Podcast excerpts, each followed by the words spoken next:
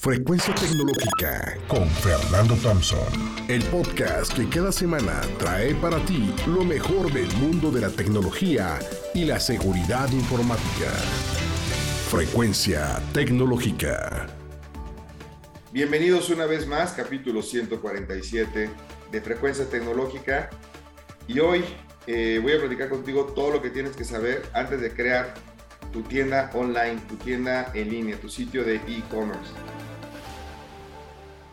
Mira, es un hecho. O sea, el e-commerce, dígase lo que se diga, llegó para quedarse. Y si eres comerciante, vendes un producto o un servicio, o eres un profesionista independiente, no te puedes quedar fuera de él. No te puedes quedar de fuera del comercio electrónico. De hecho, desde el inicio de la pandemia hace dos años, el comercio electrónico tuvo un gran crecimiento y hoy en día los consumidores esperan que los negocios tengan opciones para comprar y recibir los productos desde la comodidad de su casa.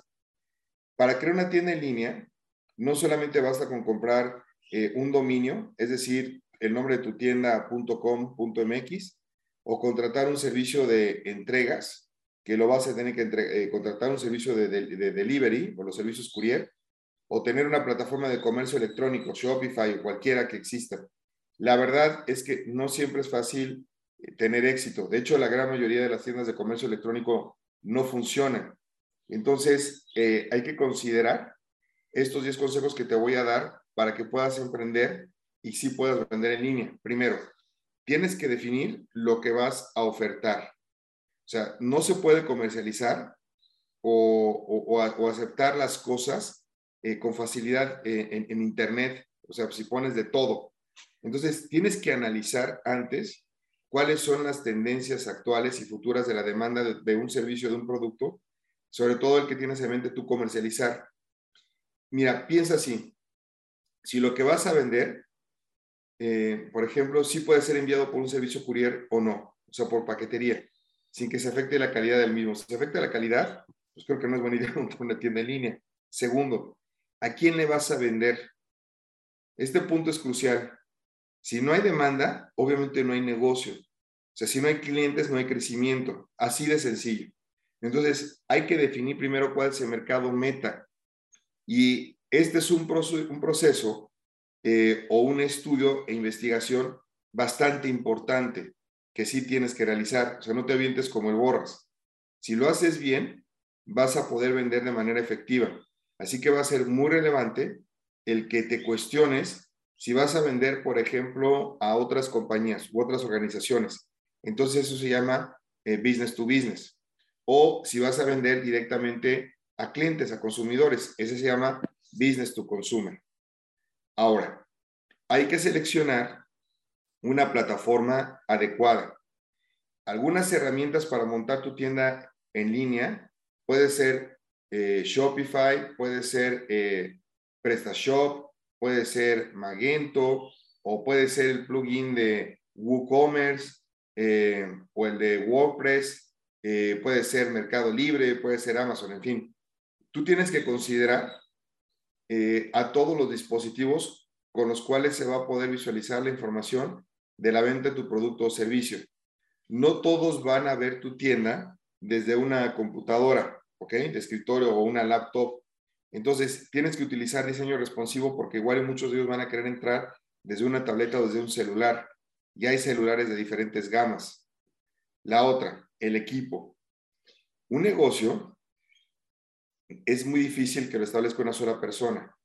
Entonces, si tú quieres escalar, si quieres crecer, deberías de seleccionar un equipo idóneo o personas idóneas para poder echar a andar tu, tu idea. O sea, necesitas rodearte de gente que sí conozca o que sí le sepa.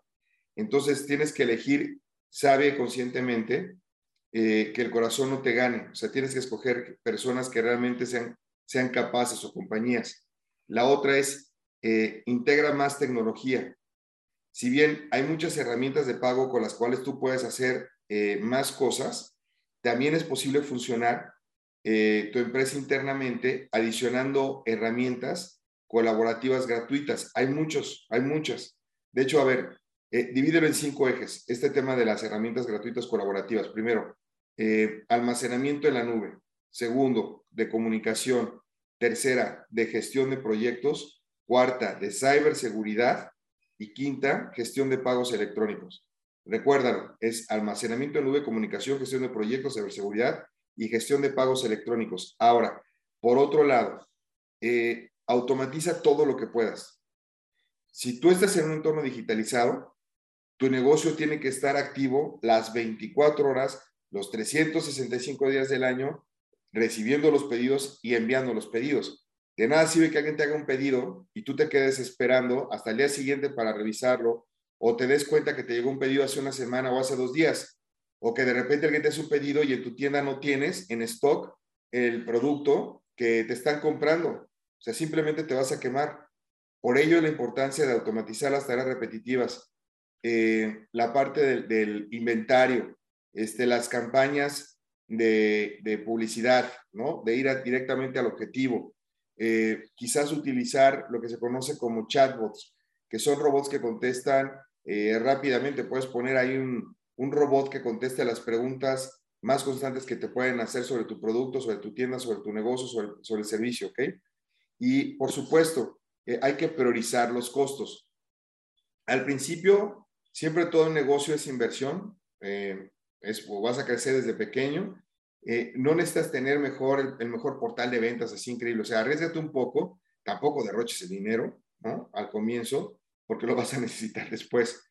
Entonces, invierte en pruebas eh, de, ver cómo van funcionando tus ideas poco a poco integra más infraestructura conforme vayas avanzando. Y por último, tienes que brindar confianza con, los métodos de pago. Eso es sumamente importante. El tema de método de pago yo creo que es lo que más le falla a, las tiendas eh, use una buena pasarela de pago que, le permita a la gente comprarte eh, con tarjeta de crédito, con tarjeta de débito, no solamente con PayPal.